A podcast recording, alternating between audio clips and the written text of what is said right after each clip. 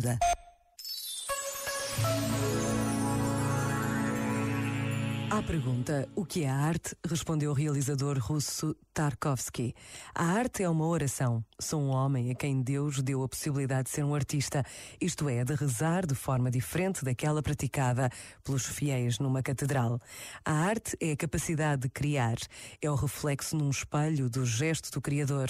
É um dos momentos preciosos em que nos assemelhamos ao Criador. A arte é um dom, pode servir apenas se for um dom. Este momento está disponível em podcast no site e na app.